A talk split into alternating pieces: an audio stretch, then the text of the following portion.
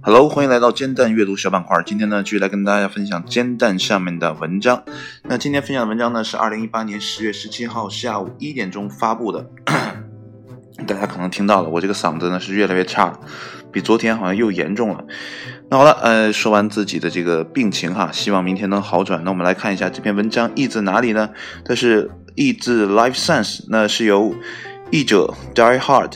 基于创作关系 B Y 杠 C 发布的。那其实这篇文章呢，我并不想读啊，因为看篇幅是比较长的。不过呢，看到了这个文章中黑色的标题部分呢，有一个棒球捕手手套，那我还是比较想读的了啊。虽然很长，但是我愿意去读完它啊。虽然这里面有卡壳的地方。不过呢，也请大家见谅了。那好了，我们来看一下这篇文章说了些什么吧。我们来看一下标题，标题是呢，地球正在被另一个星系的不可见的古老的能量轰炸。哎，是不是听着有点耸人听闻的感觉呢？那我们来看一下正文吧。那么地球呢，正在被没人能看明白的不可见光线呢连续轰炸着。那么这些超短、超强的古老能量的脉冲也被称为快速呃射电暴。啊，这个是怎么念？英文怎么念呢？我看一下啊，叫 faster radio 啊 burst 啊，应该是这么念啊。缩写呢是 FRB，是无法被看见的宇宙中最亮的闪光。那它们呢，在时间和空间中呢，行进了呃这个数十亿光年啊。那么光亮的强度呢，相当于近一百颗太阳。然后呢，在抵达地球的天文望远镜的范围时的啊几毫秒里呢。转瞬即逝。那么，由于呢，他们是无线电波，做出这些的同时呢，他们还保持着肉眼看不见，啊，肉眼不可见啊，sorry。那么这些神秘的脉冲呢，会是超大质量的超新星发出的遥远的闪光吗？啊，还是说，呃，出自宇宙中自转这个速度最快的中子星的狂野自转呢？或许是外星人飞船飞越宇宙时产生的推力呢？没人知道确切的原因呢。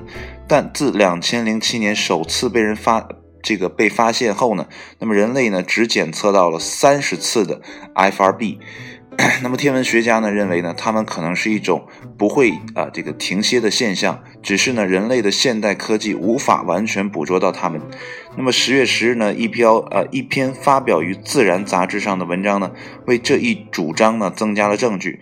这多亏了澳大利亚高科技的天文望远镜。那我们呢在一年中发现了二十次快速射电暴啊。那么几乎呢是自二零零七年他们被发现后呢，全世界范围内检测到的次数的两倍。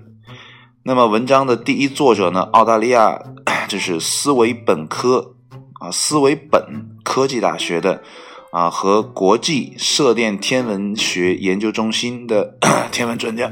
Sorry，嗯，这个嗓子是越来越差了啊。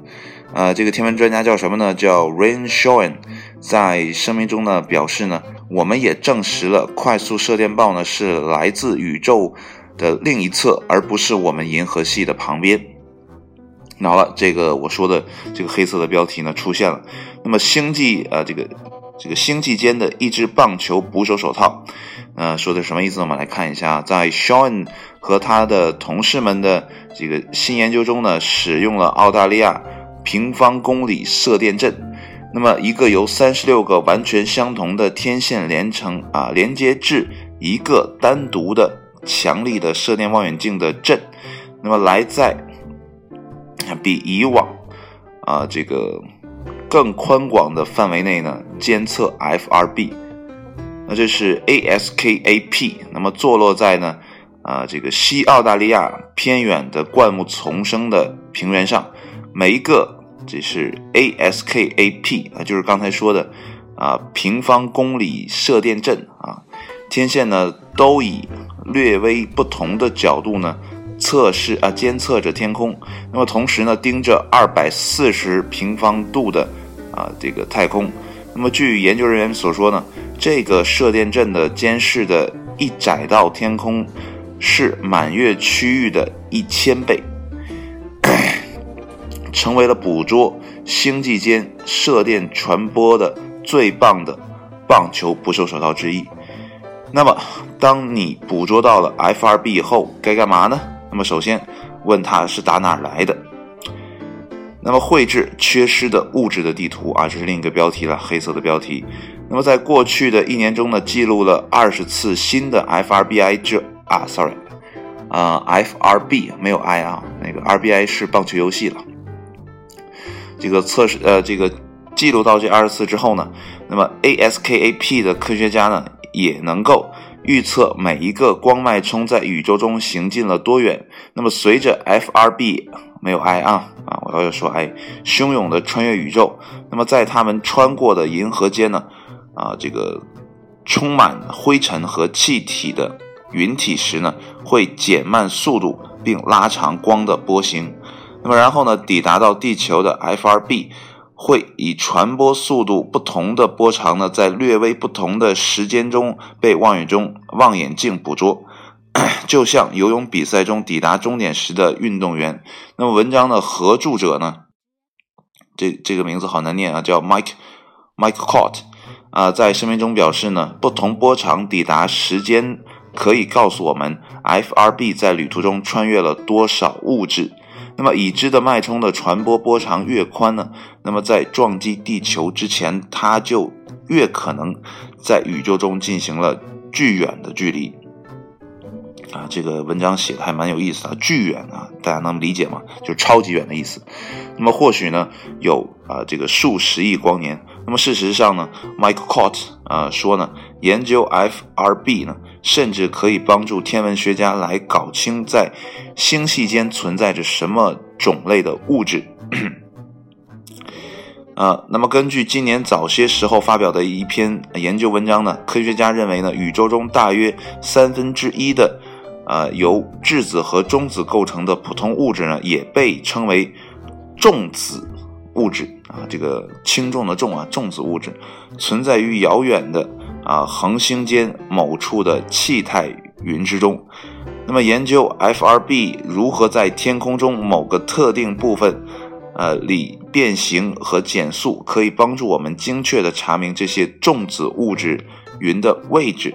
那么，FRB 呢，可以作为宇宙灯塔啊，Mike Cott 在新的研究论文附带的视频中说，那么事实上呢，他们能够找到那种物质，找出它在宇宙中潜伏的位置，啊，然后呢，找出我们究竟缺失了多少东西。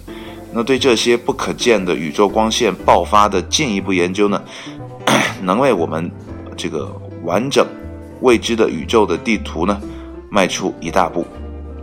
那么人类呢，在不断的探索宇宙的啊这个新边疆啊，呃，也希望呢，我们可以探索出一个更好的地外的这个供人类生存的地方啊，因为这个地球呢，现在确实变得越来越糟。呃，不过有一种理论是说呢，现在很多没有办法解决的问题呢，我们可以先留着，因为呢，技术的发展呢，就会啊，这个把现代的问题呢，未来会迎刃而解。不过也有一种说法是说呢，如果你这个技术到了它该出现的时候而没有出现呢，那么地球不会变得越来越糟了嘛？是不是？啊，之前听过说核废料原来的核废料被深埋在地下多少的地方，那么现在呢，其实可以被挖出来，然后重新的利用，继续啊放射能量。其实这就是科技带来的力量啊，改变世界的力量。所以呢，也希望科技可以尽快的改变这个地球，也不用让我们再去向外扩张，对吧？那好了，今天的节目就到这里，谢谢大家收听，我们也期待下期节目的再见，拜拜。